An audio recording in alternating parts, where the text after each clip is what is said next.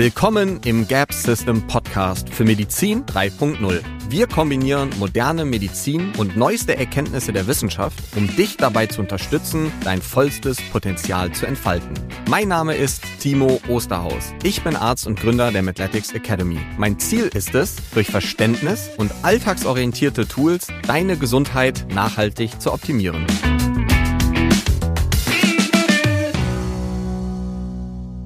Hi und herzlich willkommen zu einer neuen Folge im Create Your Best Self Podcast.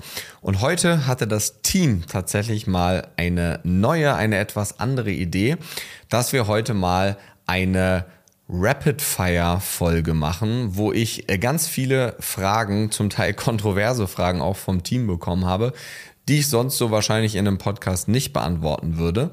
Und uns würde super interessieren, wie du dieses Thema, also meine Meinung zu, und dann kommen jetzt gleich ein paar Punkte, zu denen ich meine Meinung abgebe, wie du diese Serie, wie du diese Art der Folge findest. Die ganze Folge ist dadurch auch nicht so lang und wir würden das wahrscheinlich langfristig sogar mit unseren Gästen versuchen zu implementieren, dass wir jedem unserer Gäste am Ende vielleicht so zwei, drei etwas kontroversere Fragen stellen und einfach mal spontan schauen, wie die darauf reagieren. Das heißt, diese Fragen, die jetzt kommen, habe auch ich im Detail mir nicht ausgesucht, sondern wie gesagt, das Team hat die zusammengesucht.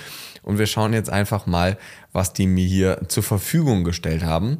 Und mir wäre es wirklich super wichtig, dass du vielleicht bei YouTube unten in die Kommentare schreibst, welche Themen davon für dich vielleicht nochmal detailliert aufgearbeitet werden sollen. Aber ich würde sagen, wir verlieren jetzt nicht zu viel Zeit und starten einfach mal in das Thema. Also meine Meinung zu, was hältst du vom aktuellen Trend des Proteinfassens? Was ist deine generelle Meinung zu Fasten? Also grundsätzlich erstmal Proteinfasten, ja, das ist ja jetzt kein aktueller Trend. Es gibt natürlich bei Social Media viele, die über dieses Thema Proteinfasten sprechen. Ich weiß, dass viele Influencer in Deutschland darüber reden. Ich weiß, dass auch einige amerikanische Ärzte darüber geredet haben. Vielleicht zäumen wir das Thema so ein bisschen von hinten auf, was ich generell vom Thema Fasten halte und dann kommen wir so ein bisschen zum Thema Proteinfasten.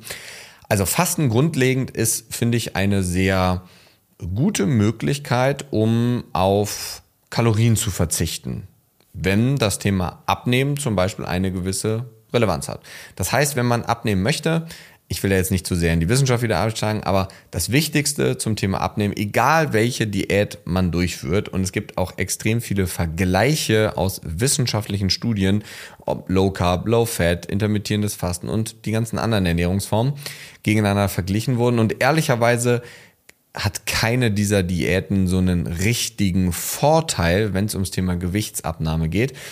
Was alle von diesen Diäten gleich haben, ist am Ende des Tages ein Kaloriendefizit. Und das ist für dich auch das Relevanteste und Wichtigste. Und du kannst halt verschiedene Formen von einem Kaloriendefizit wählen. Du kannst einmal sagen, ich esse einfach weniger in bestimmten Zeitfenstern. Also ich restriktiere die Zeit, in der ich esse. Das wäre jetzt intermittierendes Fasten. Man kann sagen, man verzichtet auf spezifische Lebensmittel, Süßigkeiten, hochkalorische andere Dinge. Das kann man machen. Man kann tracken, wäre zum Beispiel eine Möglichkeit. Also es gibt ganz viele verschiedene Möglichkeiten, wie man an dieses Thema reingehen kann. Intermittierendes Fasten ist etwas, womit ich persönlich schon sehr häufig gearbeitet habe, weil ich jemand bin, ich habe überhaupt kein Problem, wenn ich längere Zeit nichts esse. Mein Blutzucker bleibt, bleibt schön stabil. Ich habe da keine Phasen, in denen ich plötzlich extrem unterzuckere oder so und es mir schlecht geht. Ich habe tatsächlich auch sehr wenig Hunger über den Tag. Ich kann aber gleichzeitig auch sehr hohe Mengen auf einmal zu mir nehmen. Also das heißt, intermittierendes Fasten funktioniert für mich super. Es sei denn, ich mache sehr viel Sport. Und dadurch, dass ich sehr viel Sport, vor allem momentan für das Thema Triathlon jetzt am, im Mai mache, funktioniert das Ganze für mich nicht so. Die Grundfrage ist jetzt, und das ist etwas, was meiner Ansicht nach gerade bei Social Media sehr viel und sehr häufig falsch verstanden wird, ist, intermittierendes Fasten kann man natürlich für dieses Kaloriendefizitsthema anwenden. Es gibt aber so in der Naturheilkunde und Co., auch in der klinischen Psychoneuroimmunologie wird viel über das Thema intermittierendes Fasten in einem anderen Kontext gesprochen, nämlich dahingehend, dass man dem Verdauungssystem Pause gibt. Also, dass man nicht von morgens bis abends die ganze Zeit etwas isst und das System muss die ganze Zeit verdauen, sondern man möchte dem System einfach eine Pause zwischendurch geben. das ist etwas, wo man sagen muss, ist die wissenschaftliche Datenlage nicht sonderlich aussagekräftig. Die meisten Daten, die sich wie gesagt auf dieses Thema beziehen, sind unter dem Aspekt Kalorienzufuhr. Aber wie eben gesagt, ob ihr jetzt den ganzen Tag esst und auf dieselbe Kalorienmenge kommt, wie ihr, wenn ihr intermittierendes Fasten macht, ist das grundlegend überhaupt kein Unterschied am Ende des Tages. Zumindest kein statistisch signifikanter Unterschied.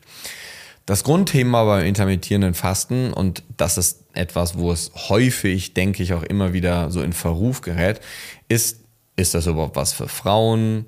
Ist das etwas, was den Zyklus kaputt machen kann? Und grundsätzlich ist intermittierendes Fasten ein Stressor, denn ich schränke ja meine Lebensmittelzufuhr zu bestimmten Zeiten ein. Und es kann Situationen geben, in der der Körper dann sogar tatsächlich mit Erhöhung von Cortisol, also von Stresshormonen, reagieren muss, um den Blutzucker wieder nach oben zu bekommen, was dann ein Stressor für den Körper ist.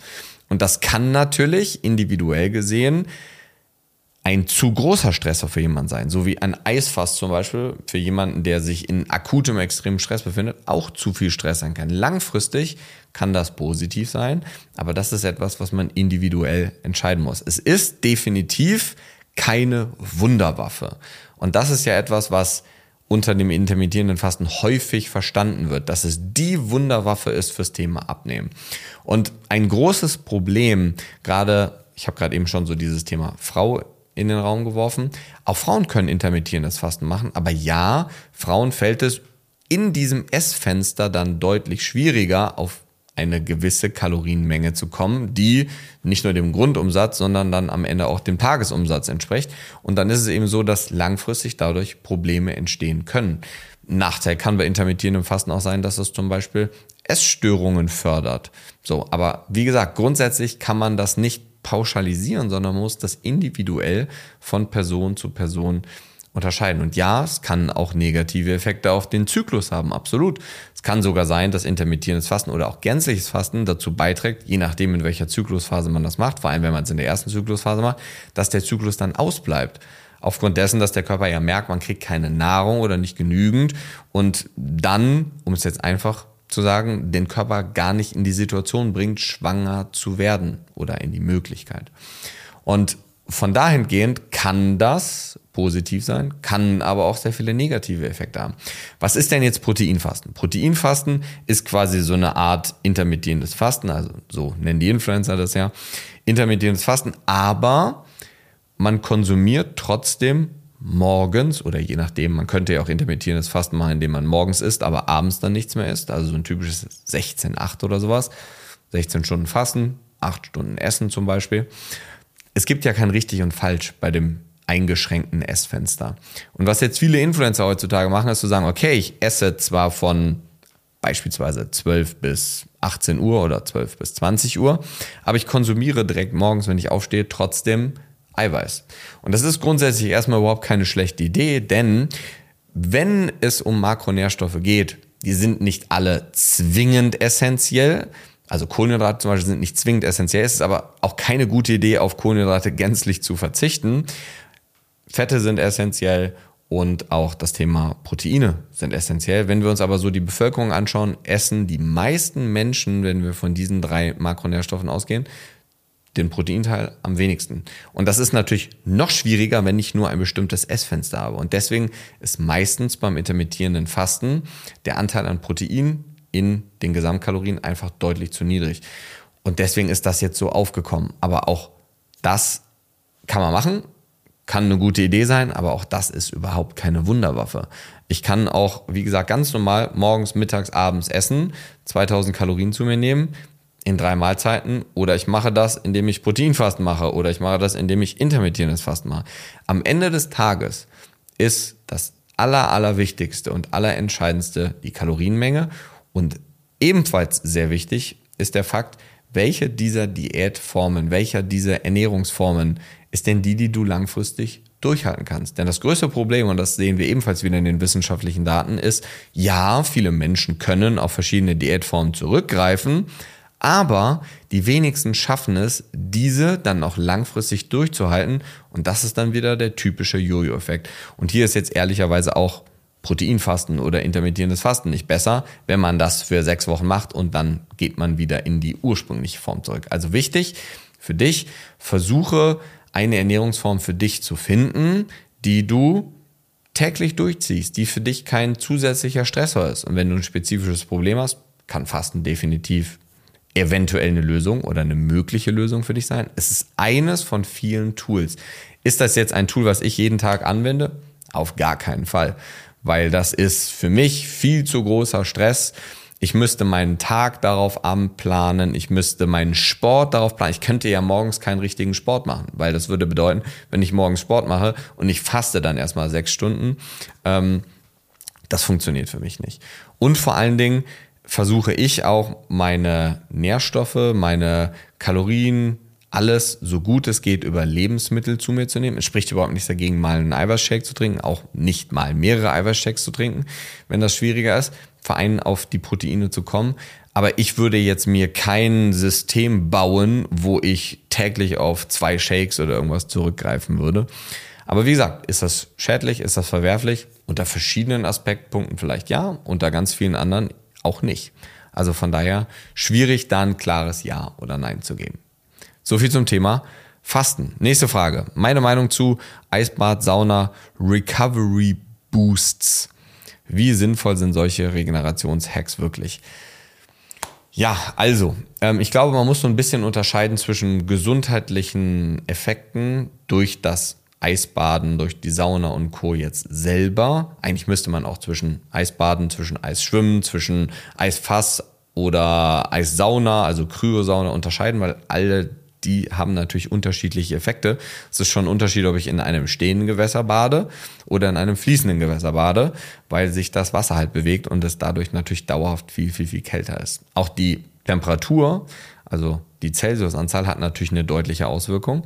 Also es ist ein Unterschied, ob ich jetzt bei 10 Grad ins kalte Wasser gehe oder bei 3 Grad ins kalte Wasser gehe. Und auch die Länge spielt natürlich einen effektiven oder auch einen uneffektiven Reiz am Ende wieder.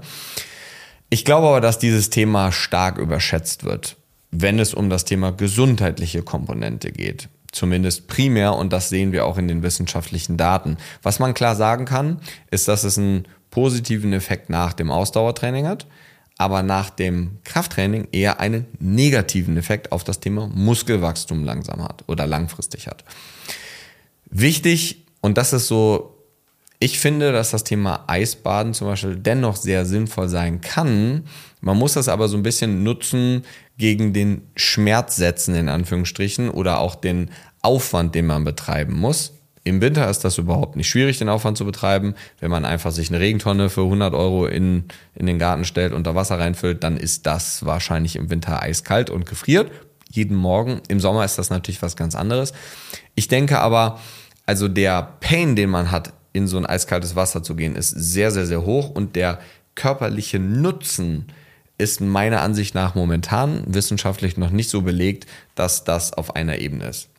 Aber und das ist jetzt der Grund, warum ich Eisbaden dennoch mache, obwohl die wissenschaftliche Datenlage eigentlich ehrlicherweise nicht so hundertprozentig klar ist, wie das in ganz, ganz vielen großen Podcasts, YouTube-Videos und Co. dargelegt wird.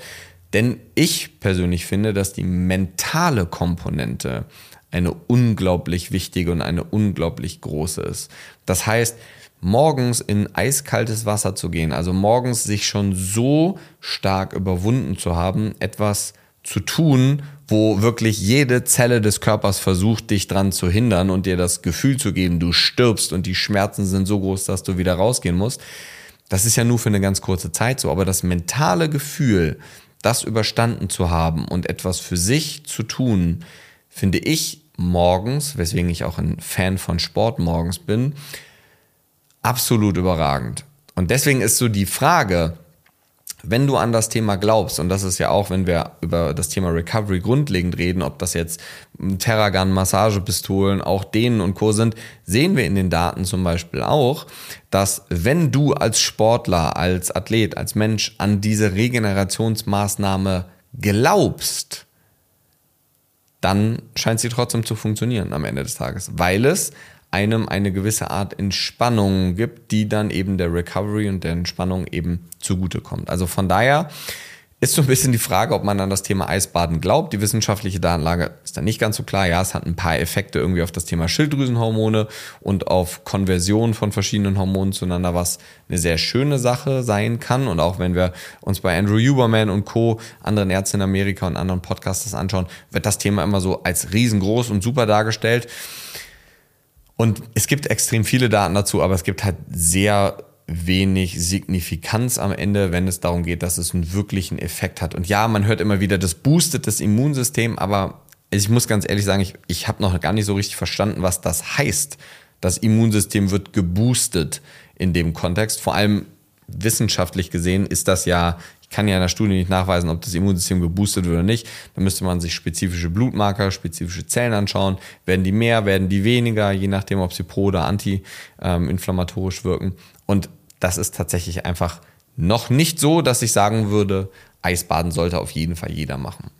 Bei Sauna ist das nochmal ein bisschen komplizierter. Es gibt ähm, unterschiedliche Daten zur Infrarotsauna, zu der ganz normalen Dampfsauna. Es gibt viel, viel, viel mehr zur Dampfsauna. Infrarot wird jetzt immer mehr. Ich für mich zum Beispiel habe zu Hause aus praktikablen Gründen entschieden, eine Infrarotsauna zu haben weil das einfach deutlich weniger an Stromverbrauch ist, weil das einfach deutlich einfacher ist, was so Thema Abluft und Co. angeht. Wenn ich aber priorisieren müsste und wenn ich alle Möglichkeiten der Welt zur Verfügung hätte, würde ich wahrscheinlich auf eine ganz normale Dampfsauna zurückgreifen.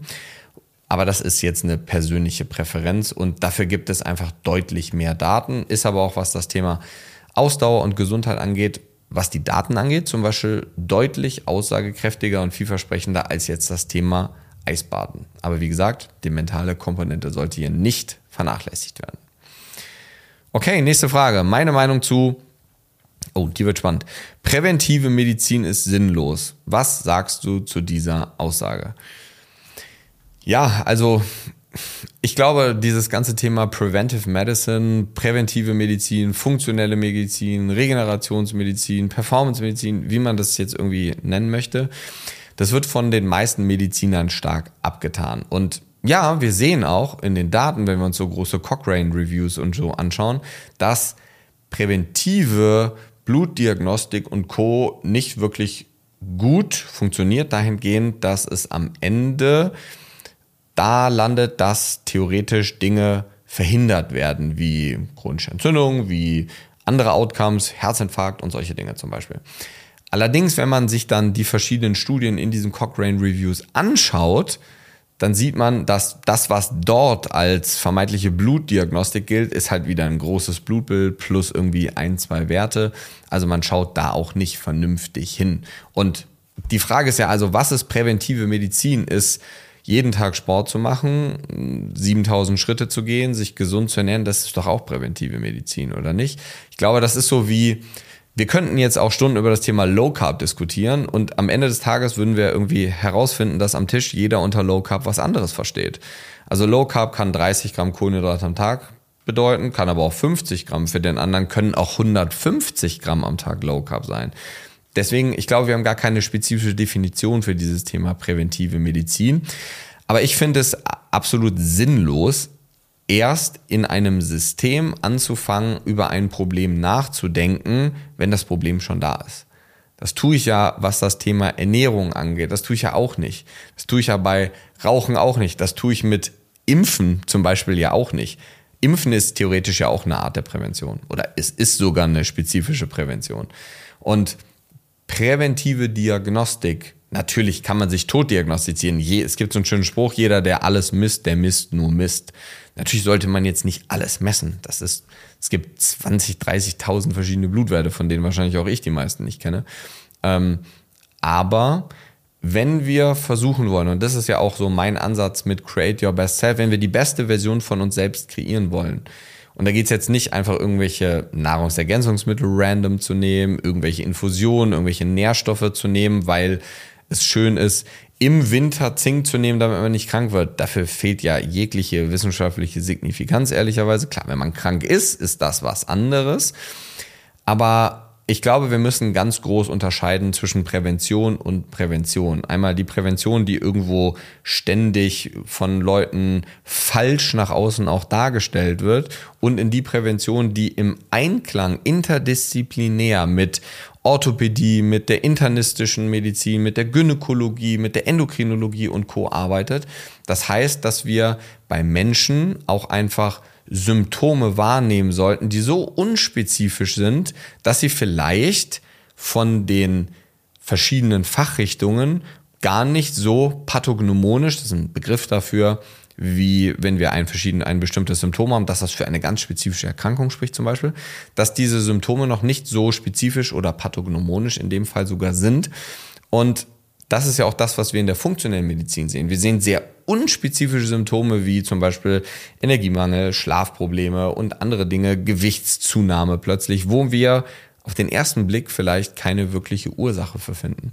Und deswegen, also das ist ja auch der Grund, warum wir dann praktisch mit Menschen arbeiten, dass wir präventiv Menschen helfen wollen. Und ich finde es viel sinnvoller, wenig Prävention zu machen, als nachher viel Therapie machen zu müssen. Haben wir dafür eine hundertprozentige wissenschaftliche Datenlage? Ja, wenn es um den Omega-3-Index geht, zum Beispiel absolut. Gab es ja vor mehreren Wochen einen roten Handbrief. Haben wir vor ein paar Wochen auch oder in der letzten Woche auch einen Podcast gemacht, auch ein YouTube-Video gemacht. Und Omega-3-Index kann therapeutisch bei erhöhten Triglyceriden angewendet werden, aber präventiv auch für unglaublich viele andere Dinge. Und das ist ja präventive Medizin. Wir messen den Omega-3-Index, sprechen mit demjenigen und sehen, oh, du isst zu wenig Fisch, okay, dein Wert im Blut ist auch deutlich zu niedrig, nicht zwischen 8 und 11 Prozent. Dann lass uns doch mal, bevor du ein Problem hast, präventiv mit Omega-3-Fettsäuren arbeiten. Das ist für mich präventive Medizin. Mit jemandem zu sprechen und sich die Ernährung anzuschauen, bevor in 30 Jahren Arteriosklerose und der Herzinfarkt droht, sich vorne hinzusetzen und sagen, lass uns doch mal präventiv, bevor wir ein Problem haben, mit deinem LDL arbeiten, dein äh, Lipoprotein klein a-Wert messen, um zu schauen, wie deine genetische Prädisposition ist und dann deine Ernährung optimieren. Das ist doch Prävention. Wir müssen doch nicht nur Sekundär- und Tertiärprävention machen, wenn schon ein Problem da ist oder eine Durchseuchung von etwas da ist, dass wir dann anfangen, ein Problem anzugehen. Finde ich absolut, finde ich absolut unlogisch. Und ist ja das, was wir auch sehen. Unser System ist auf Symptome ausgelegt, beziehungsweise auf Erkrankung ausgelegt. Aber mittlerweile werden es immer mehr chronische und unspezifische Probleme, für die das System keine Lösung hat. Und ich bin auch der Meinung, dass wir sehr viele Probleme in den Griff bekommen könnten, wie Haupttodesursache, kardiovaskuläre Erkrankungen zum Beispiel man, es müssten nicht so viele Menschen daran sterben, wenn wir viel besser in der präventiven Medizin wären, viel besser in der Prävention wären. Also von daher definitiv meiner Ansicht nach einer der größten Lecks in unserem System, weswegen es ja auch meine Vision ist, Menschen genau das beizubringen, Menschen genau das zu erklären, dass sie sich selber helfen können und auf der anderen Seite Therapeuten genau darin auszubilden. Den Huster natürlich am besten rausschneiden. So, nächste Frage. Ähm, knüpft tatsächlich eigentlich schön an die präventivmedizinische Frage von gerade an. Warum bist du auf Social Media aktiv? Also, wie sehe ich so ein bisschen die Kombination Medizin und Social Media? Wenn wir mal so ein paar Jahre zurückspulen. Viele Leute sagen heute, ja, Timo, Social Media ist ja ein Business. Absolut. Mittlerweile ist es das, definitiv. Wobei wir über Social Media zum Beispiel überhaupt kein Geld verdienen, weil wir uns ja ganz bewusst davon distanzieren und sagen, wir wollen mit keinen Firmen kooperieren, was ähm, Verdienst bei Instagram und Co angeht. Aber dennoch ist es natürlich so, dass ich Instagram und Social Media nicht begonnen habe, um dadurch irgendwie mehr Menschen in die Praxis zu bekommen, mehr Menschen in die Akademie zu bekommen, sondern ich habe Social Media damals im Krankenhaus gegründet, also nicht Social Media gegründet, sondern meinen Instagram-Kanal und habe das gemacht, um Menschen einfach dabei zu helfen, ihre Gesundheit selbst in den Griff zu bekommen. Damals hieß das noch nicht Create Your Best Self, sondern damals habe ich immer einen Motivation Monday gemacht und ich kann mal versuchen, ob wir dir mal einen Motivation Monday einblenden können, den ich damals gemacht habe. Da siehst du, ich saß da mit einer Kappe, ich sehe da natürlich anders aus, weil das Ganze schon über fünf Jahre her ist. Und ich habe mir als Ziel gesetzt, jeden Montag diesen Motivation Monday zu machen. Mal habe ich über Schulterschmerzen geredet, mal habe ich über das Immunsystem geredet. Ich habe jeden, jeden Montag über was anderes geredet. Und am Anfang haben irgendwie fünf Leute zugehört, dann irgendwie mal 30, dann irgendwie mal 500, jetzt sind es mehrere tausend. Und ich bin so in dieses Thema reingefallen. Aber ich finde, Social Media ist ein unglaublich tolles Tool, um Menschen kostenfrei zu helfen. Denn sind wir ehrlich, gerade so präventive Medizin, die ja meistens nicht übernommen wird von der gesetzlichen, von der privaten Krankenversicherung schon häufig, ist es halt teuer. Das System sollte meiner Ansicht nach nicht so sein, aber es, es ist leider noch so. Und deswegen ist Social Media ein schönes Tool, um Menschen Tipps zu geben, die sie dann in ihren Alltag umsetzen können.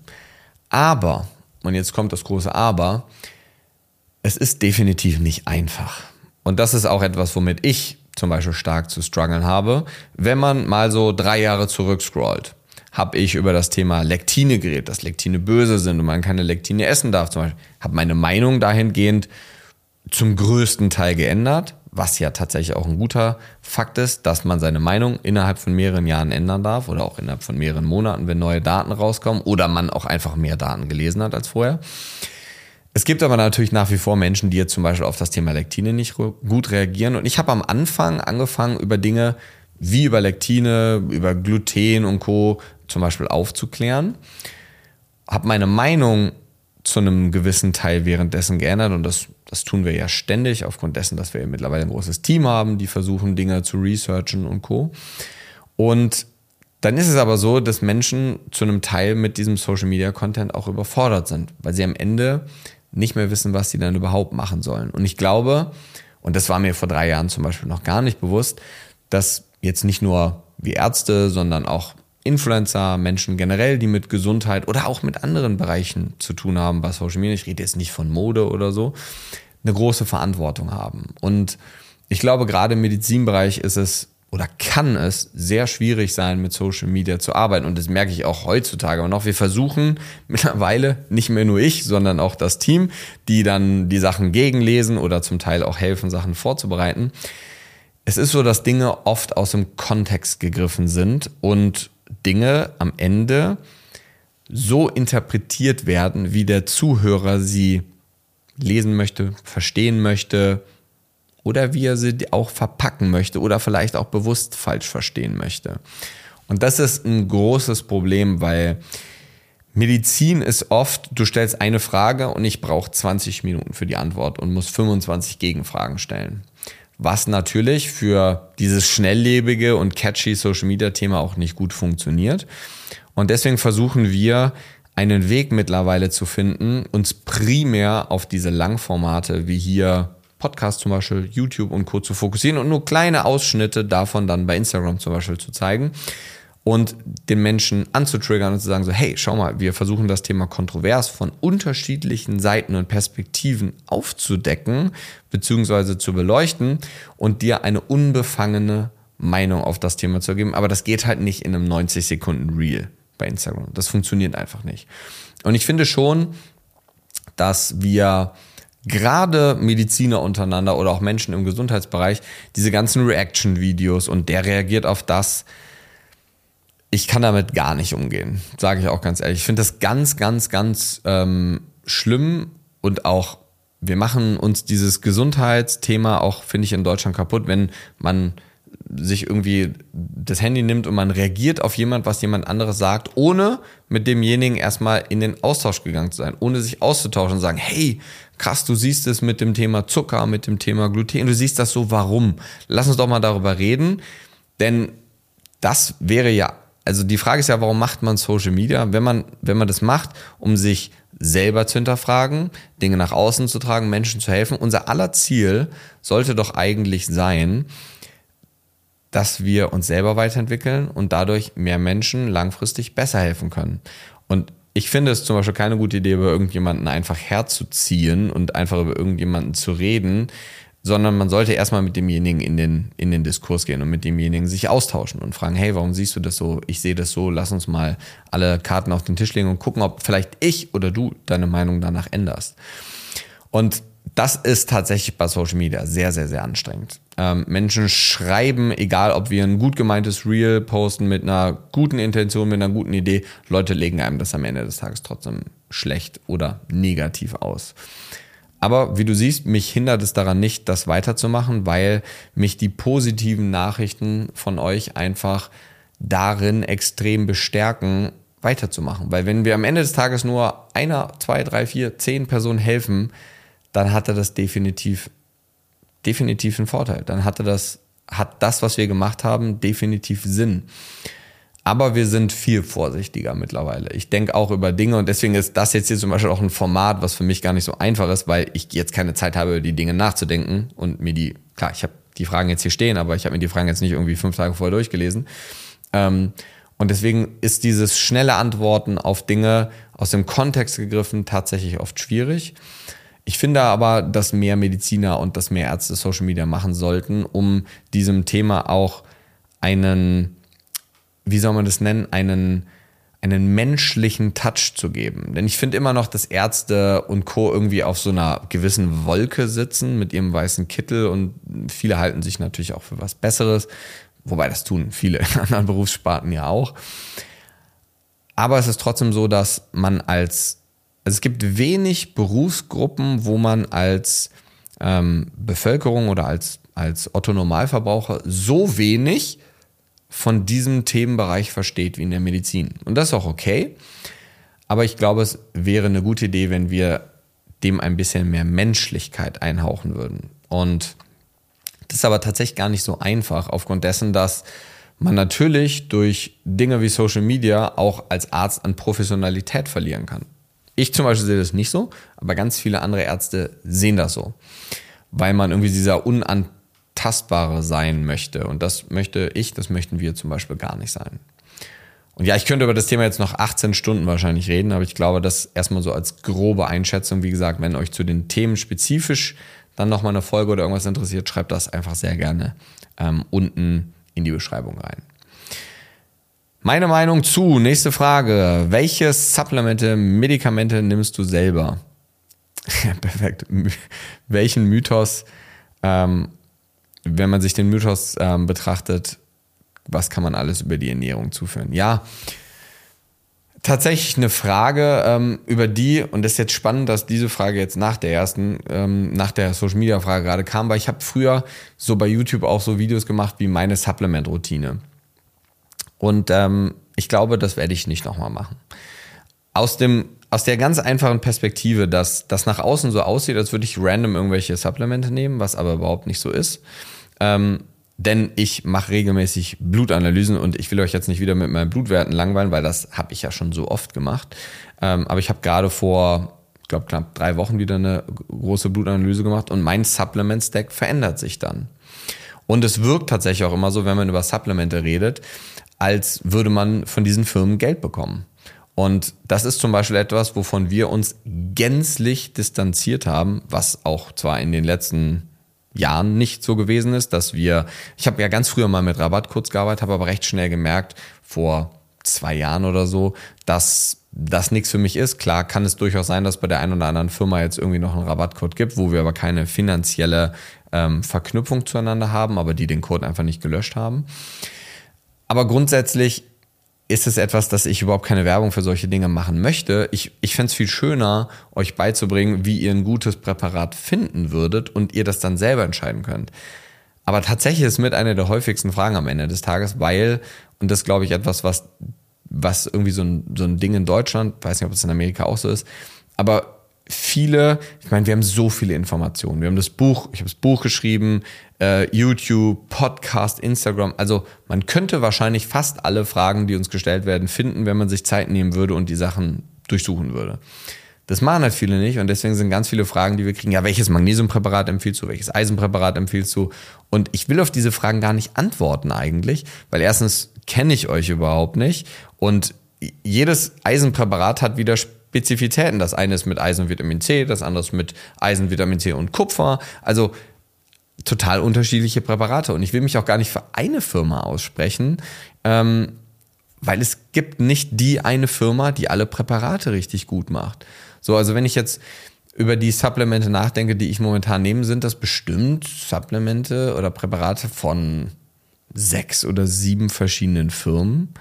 Ähm, also wir reden hier über Aminosäuren, die ich zu mir nehme. Wir reden über NAC, was ich zu mir genommen habe jetzt im Winter. Wir reden über Zink, weil ich einen Zinkmangel habe. Wir reden von Omega-3, weil mein Omega-3-Index ist, glaube ich, bei 11,2 Prozent, aber während Omega-3-Supplementation. Ich habe einen Vitamin D-Wert von knapp 48, spannend, zum Beispiel 48 Nanogramm, also eigentlich unter dem, wo ich hin möchte, so zwischen 50 und 70, denn ich habe jetzt ein neues Vitamin D-Präparat probiert. Auch spannend zu sehen, die Menge, die Dosierung ist genau dieselbe wie vorher aber es ist ein anderes Präparat. Jetzt die Frage, okay, wird das jetzt anders aufgenommen, besser oder schlechter? Also in dem Fall dann schlechter, weil der Wert vorher war deutlich besser. Oder ist in dem Präparat vielleicht einfach weniger drin? Das ist auch so ein Thema. Weißt du, wenn ich ein Präparat empfehle, dann gehen alle am Ende des Tages davon aus, ja, Timo hat es empfohlen, das ist richtig gut. Aber also ich kann halt nicht bei jeder Charge, die produziert wird, in, in die Produktion fahren und gucken, ob das richtig stimmt. Dann gibt's, dann werben viele Firmen mit Laboranalysen. Ja, okay, das ist dann eine Laboranalyse, vielleicht von einer Charge von vor neun Monaten. Und in der aktuellen Charge gibt's dann keine Laboranalyse. Also ihr merkt, das Thema ist so komplex und kompliziert am Ende des Tages. Und wir kriegen von wirklich unglaublich tollen Supplementfirmen, die ich selber nehme, schon seit Jahren, mittlerweile mehr und mehr anfragen, ob wir mit denen zusammenarbeiten wollen. Und vor drei Jahren hätte ich absolut sofort Ja gesagt. Mittlerweile aber nicht mehr.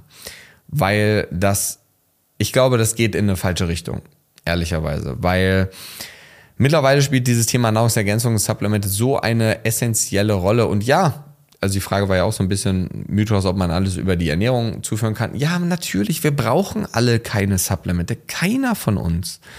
So, ja, wir können jetzt darüber diskutieren, ob Omega-3 vielleicht so ein bisschen eine Ausnahme darstellt, aufgrund dessen, dass der Fisch heute sehr verseucht ist mit Schwermetallen und Co., wobei auch das wieder vom Fisch abhängt, von der Qualität, aber auch von der Art des Fisches. Aber theoretisch braucht niemand Supplemente. Gar keiner. Wirklich niemand. Und wir haben auch so Kommentare unter den YouTube-Videos, ja, wieso postest du deine Supplemente? Fang doch erstmal an, dich vernünftig zu ernähren. Leute, das tue ich. Absolut. Aber ich habe mehrere Firmen, ich versuche super vielen Menschen zu helfen. Ich vergesse mich sehr oft dabei selber. Ich mache sehr viel Sport. Ich schaffe das gar nicht, diese Ernährung so durchzuführen, wie sie wahrscheinlich perfekt wäre. Mal abgesehen davon, ob es eine perfekte Ernährung überhaupt gibt. Aber ich kriege das so gar nicht hin. Und deswegen ist für mich oft der viel einfachere Schritt zu sagen, okay, ich füge jetzt verschiedene Dinge nochmal über Nahrungsergänzungen zu. Gibt es jetzt Dinge, die ich immer nehme? Wahrscheinlich nur sowas wie Omega-3 und Magnesium. Ja, und die anderen Sachen variieren immer. Ich nehme zum Beispiel gerade auch noch einen B-Komplex, weil mein Vitamin B6 zum Beispiel wieder total im Keller ist. So, also von daher, ich versuche immer nur die Dinge aufzufüllen, die für mich einen Sinn ergeben, die ich auch nehmen möchte. Und deswegen, wenn ich euch meinen Supplement-Stack zeige, dann ist das die Verführung sehr nahe, dass man sich dann hinsetzt danach und sagt, oh ja, der beschäftigt sich viel mit Gesundheit, die arbeiten sehr viel im Team, machen viel Research, arbeiten viel Wissenschaft, haben eine Akademie, unterrichten, haben eine Praxis und Co. Ich nehme jetzt genau das gleiche wie der. Und das würde halt gar keinen Sinn ergeben. Ich versuche zum Beispiel gerade ganz bewusst mal vermehrt auf meine Ernährung zu achten. Ich habe bald eine, eine Operation an den Zähnen, kriege zwei Implantate und versuche jetzt gerade mal die nächsten zwei, drei Wochen auf alles Mögliche zu verzichten, was potenziell bei mir Probleme macht. Und ich weiß, ich habe ein Problem, wenn ich zu viel Brot esse zum Beispiel, dann streikt meine Verdauung, komme ich nicht so richtig hinterher. Wenn ich zu viele Milchprodukte konsumiere, ebenfalls. Habe ich jetzt ein Problem mit Milchprodukten und mit Gluten grundlegend? Nein, aber wenn ich das jetzt zu viel konsumiere, schon. Und deswegen fahre ich diese Dinge jetzt zum Beispiel runter. Das heißt, ich versuche jetzt gerade zum Beispiel meine Entgiftung zu stärken, indem ich mit Mariendistel arbeite. Das ist aber nichts, was ich jetzt gänzlich mache und das mache ich jetzt vorbereitend auf diesen Termin, den ich in drei Wochen habe. Also dieses Thema Supplementierung bezieht sich auf der einen Seite auf meine präventive Diagnostik, natürlich irgendwo auch auf eine anamnestischen, symptomatischen Ebene, aber vor allem auf das, von dem ich weiß, was in den nächsten Monaten passiert. Ich merke, ich bin sehr gestresst momentan. Ich arbeite gerade wieder mit Ashwagandha. Das habe ich vor zwei Jahren auch schon gemacht. Jetzt habe ich aber fast ein Jahr kein Ashwagandha genommen. So, also diese Dinge ändern sich ständig, so wie man auch nicht jeden Tag genau die gleichen Lebensmittel zu sich nehmen sollte. Weil ich kann jetzt auch drei gesunde Lebensmittel zu mir nehmen. Wenn ich jeden Tag nur diese drei Lebensmittel zu mir nehme, wird das potenziell wahrscheinlich gar nicht so eine gute Idee sein langfristig. Aufgrund dessen, dass ich dann immer nur dieselben Nährstoffe zu mir nehme. Und deswegen, wir sollten wirklich viel mehr dahin gehen, dass jeder von euch versteht, was ist ein gutes Präparat, was ist kein gutes Präparat. Aber es ist kompliziert, absolut, bin ich komplett dabei, weil da muss man das verstehen, wissen, was da hinten drin ist und Co. Wir überlegen gerade, wie wir dieses Problem irgendwie beheben können für euch. Aber ich glaube, dass das Ziel sollte nicht sein, irgendwie mit Supplementen und Health Claims und irgendwelchen Versprechen zu arbeiten, weil, come on, ehrlicherweise ist das bei jedem am Ende des Tages wieder ein bisschen anders. Und ähm, es macht aber einen Unterschied, welches Magnesium nicht Präparat, sondern welche Magnesiumform. Ist es ein Bisglycinat, ist es ein Citrat, ist es ein Taurat? Also es ist nicht so einfach, wie es auf den ersten Blick wirkt. Es ist zwar auch nicht so kompliziert, aber man muss sich damit beschäftigen. Und das ist eben ein ganz, ganz wichtiger Punkt an dieser Stelle. Und deswegen, das sind, glaube ich, ehrlicherweise die primären Supplemente, die ich momentan eigentlich alle zu mir nehme. Nehme ich Medikamente? Nein. Ich habe vor ein paar Monaten mal gesagt, dass ich mit dem Thema ähm, Statine und Co. experimentieren möchte. Und habe ich tatsächlich aber noch nicht getan. Ähm, ich habe jetzt gerade in dem Blutbild ähm, auch wirklich keine so guten LDL-Werte. Ich war jetzt aber auch fast sechs bis acht Wochen krank, immer wieder. Es war so ein Ping-Pong mit meiner Frau hin und her. Und ähm, ich will jetzt erstmal diese Triathlon-Vorbereitung mit dem vielen Ausdauertraining und Co. abwarten und wirklich jetzt gucken, was in den nächsten 12 bis 14 Wochen mit meinen Werten passiert, wenn ich vermehrt auf Ernährung, auf Bewegung und Co. achte. Ähm, denn ja, man kann jetzt über Longevity und Co. reden, diese Werte zu erniedrigen. Absolut bin ich ja selber ein absoluter Fan von. Aber ich bin auch ein Fan davon, halt zu experimentieren und zu gucken, was kriege ich wie, mit wem, wo in den Griff, ohne jetzt auf externe Dinge zurückzugreifen. Denn ehrlich, ich will jetzt nicht mein Leben lang Statine nehmen und mit 5 Milligramm Rosuva-Statinen rumlaufen. Ja, das kann man machen, absolut. Aber ich sitze auch an der Quelle. Ich weiß, dass meine Karotiden gut aussehen und Co. Ja, ich weiß auch, dass ich so ein leicht erhöhtes Risiko gerade habe, langfristig gesehen. Aber ich weiß auch, dass meine Ernährung gut ist, mein Blutzuckerspiegel ist super, super gut, schön niedriger HB1C. Und deswegen ist das jetzt für mich der Way to go. Aber ich werde euch da auf jeden Fall auf dem Laufenden halten. Okay, nächste Frage. Was hältst du von Brian Johnson und seiner Lebensweise? Also für die, die nicht wissen, wer Brian Johnson ist, ich glaube, Brian Johnson ist so der most measured human on earth, also so der meist diagnostizierte, untersuchte Mensch auf der Erde. Ähm, der hatte eine, ich glaube, der sitzt in Kalifornien, hat eine große Firma, hat die verkauft für mehrere Millionen, mehrere hundert Millionen. Ich glaube, es war PayPal sogar, bin mir nicht ganz sicher. Und der hat sich jetzt ein Team aufgebaut aus Menschen und der versucht, das Altern zu besiegen. Also er versucht, der wird ja älter jedes Jahr, aber er versucht, jünger zu werden. Also er versucht, alle Dinge in seinem Leben so zu optimieren. Und ich glaube, der isst so 1800 Kalorien am Tag aus ganz spezifischen Mahlzeiten. Der macht intermittierendes Fasten. Er nimmt irgendwie 111 Pillen am Tag. Also sehr viele Supplemente tatsächlich und Medikamente tatsächlich. Aber der macht irgendwie alle ein, zwei, drei Tage Blutdiagnostik. Der hat ein eigenes Team aus Ärzten, die seine Therapeutiker seinen Plan und alles kreieren. Der hat irgendwie 5% Körperfett. Also der macht sehr viel für dieses Thema, der lebt für dieses Thema. Der trägt auch, wie ich seit, also ich trage seit fünf Jahren, keine Ahnung, wie lange er es trägt, ähm, einen Whoop und hat irgendwie seit sieben Monaten 100% Sleep Score. Glaube ich, der einzige, der das jemals hatte. Ähm, was am Ende des Tages aber auch wieder nur bedeutet, dass man halt jeden Tag lange genug geschlafen hat. Das sagt nichts darüber aus, wie man am Ende des Tages wirklich erholt ist. Ähm, aber ich finde das unglaublich spannend. Es gibt super viele, die das total kritisch sehen und ganz schlecht und so. Ich finde es mega spannend. Ich glaube, wir, wenn wir mehr solcher Menschen hätten, dann würden wir viel schneller, viel mehr lernen über Gesundheit, was gut funktioniert, was nicht. Er ist aber ja jetzt ein Mensch. Klar gibt es mittlerweile bei Social Media und Co. viele, die so seinem Trend folgen und versuchen dann jetzt Dinge zu machen, die er auch macht oder besser oder anders zu machen. Ich finde es aber mega spannend. Vor allem, was ich halt spannend finde, ist, dass er diesen Blueprint online einfach teilt. können wir gucken, dass wir euch den Link unten in die Beschreibung packen. Ähm, aber er teilt das alles. Also er teilt die Werte, klar, der teilt auch Videos bei YouTube und Co.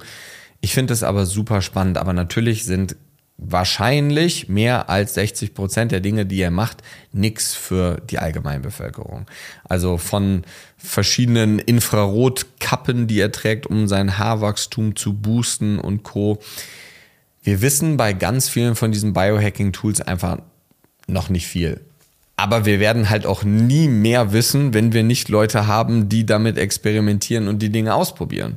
Also von daher, ich finde das eine sehr, sehr, sehr geniale Sache, dass er sich das auf die Agenda geschrieben hat, dass er das macht für die Welt, für die Menschheit, für sich.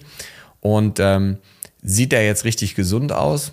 Das finde ich zum Beispiel nicht. Er ist extrem weiß, weil er halt nicht in die Sonne geht.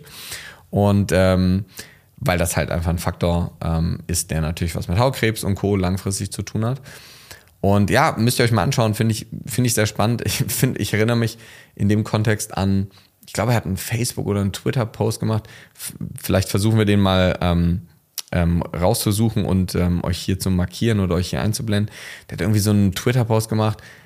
Mh, Beschreibung, wenn, oder für eine Dating-Beschreibung, die zehn Dinge, die man über ihn wissen muss, wenn man mit ihm auf ein Date geht. Und dann steht da irgendwie drin, dass er in keine Sommerurlaube fährt, dass er ähm, keinen Sex im Bett hat, sondern das Bett ist nur zum Schlafen da und solche Geschichten. Also sehr extrem, aber ehrlicherweise sind Menschen, die extreme Dinge und Dinge anders machen, wie wir das ja in der Medizin auch versuchen und das System zu verändern, das sind ja die Leute, die wirklich was verändern am Ende des Tages. Von daher, ich habe da allergrößten Respekt vor. Ich möchte aber tatsächlich sein Leben nicht führen. Wie stehe ich zu Multivita Multivita Multivitaminpräparaten?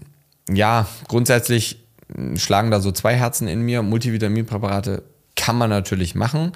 Sollte, wenn aber eher so die Basisabdeckung für Nährstoffe oder sowas wie Athletic Greens oder andere Firmen zum Beispiel darstellen. Nein, ich arbeite mit Athletic Greens nicht zusammen. Ich konsumiere es tatsächlich auch nicht selber.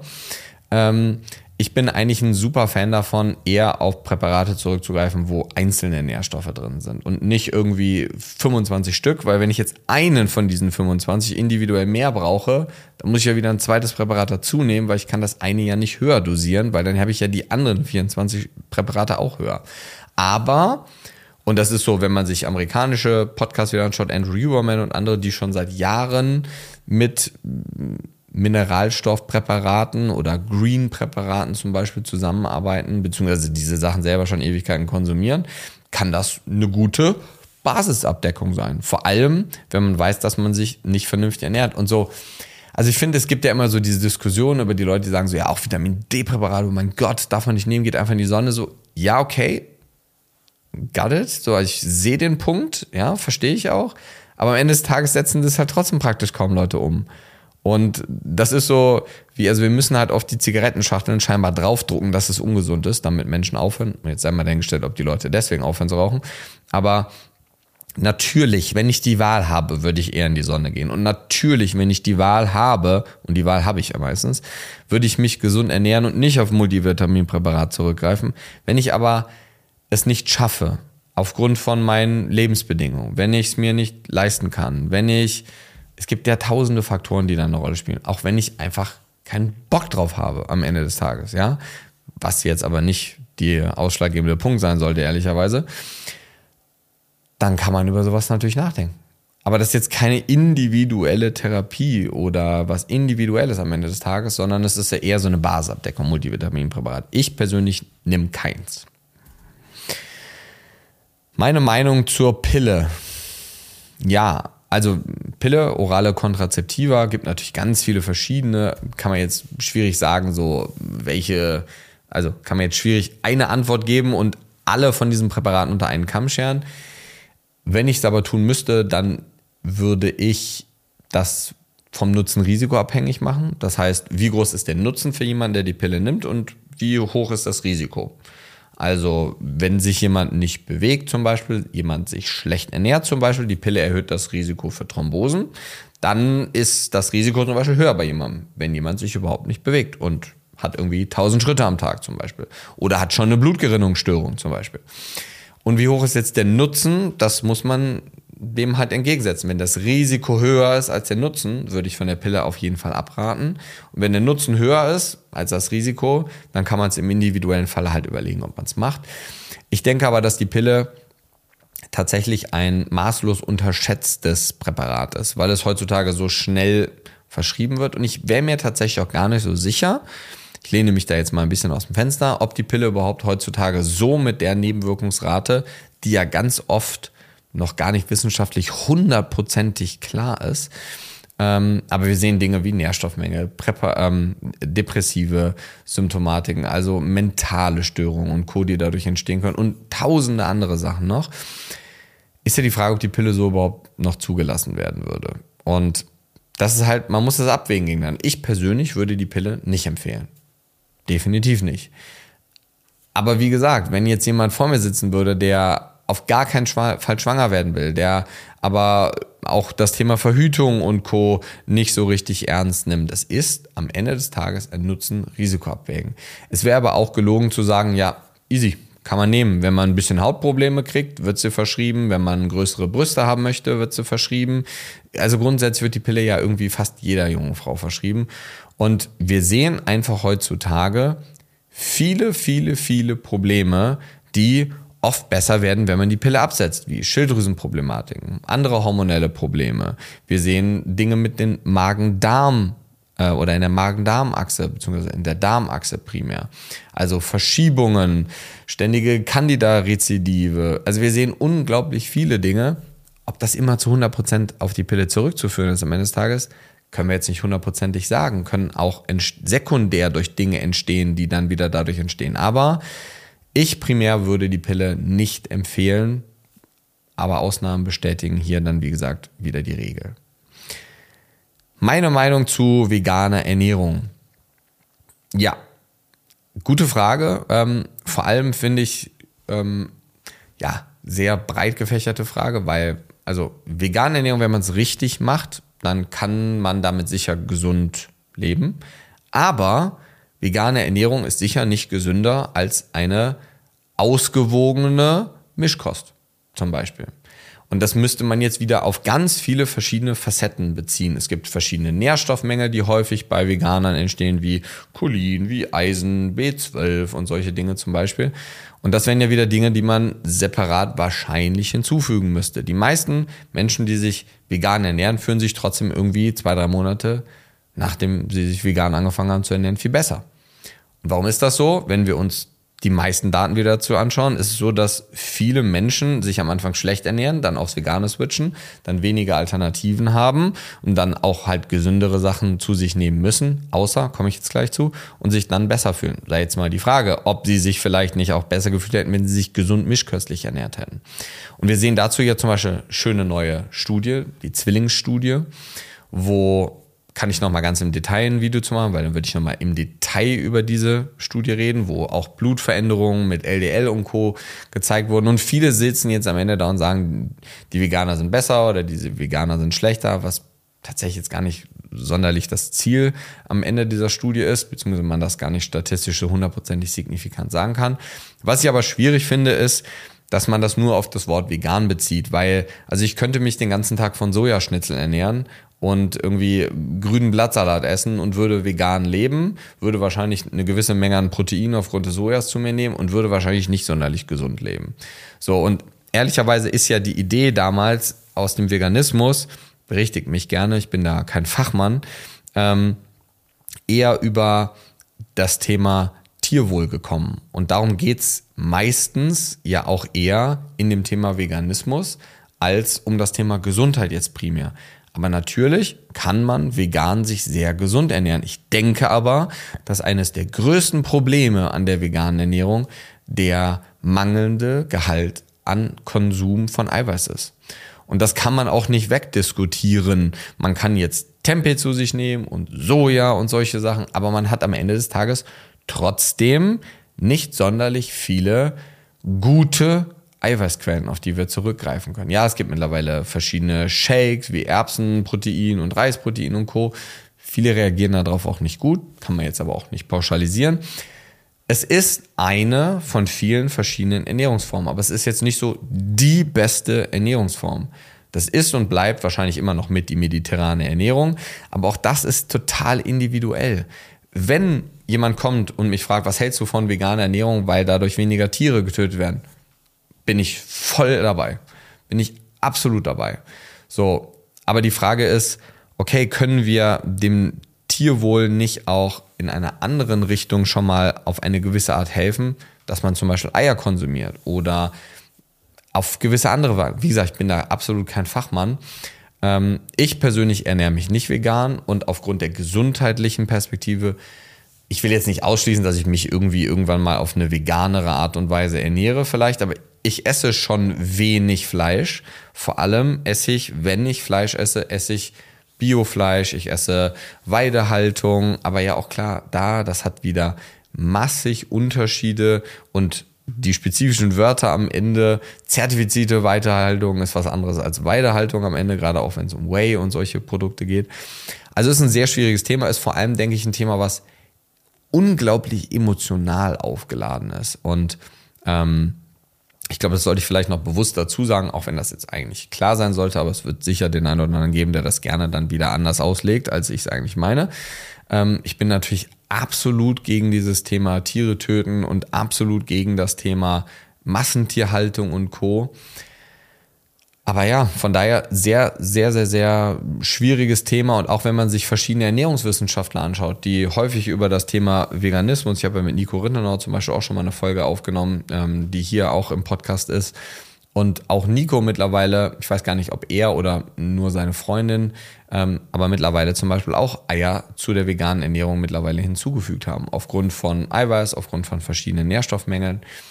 Ähm, aber ja, ist definitiv etwas, was wir vermehrt diskutieren müssen langfristig, was vermehrt Relevanz bekommt, hundertprozentig.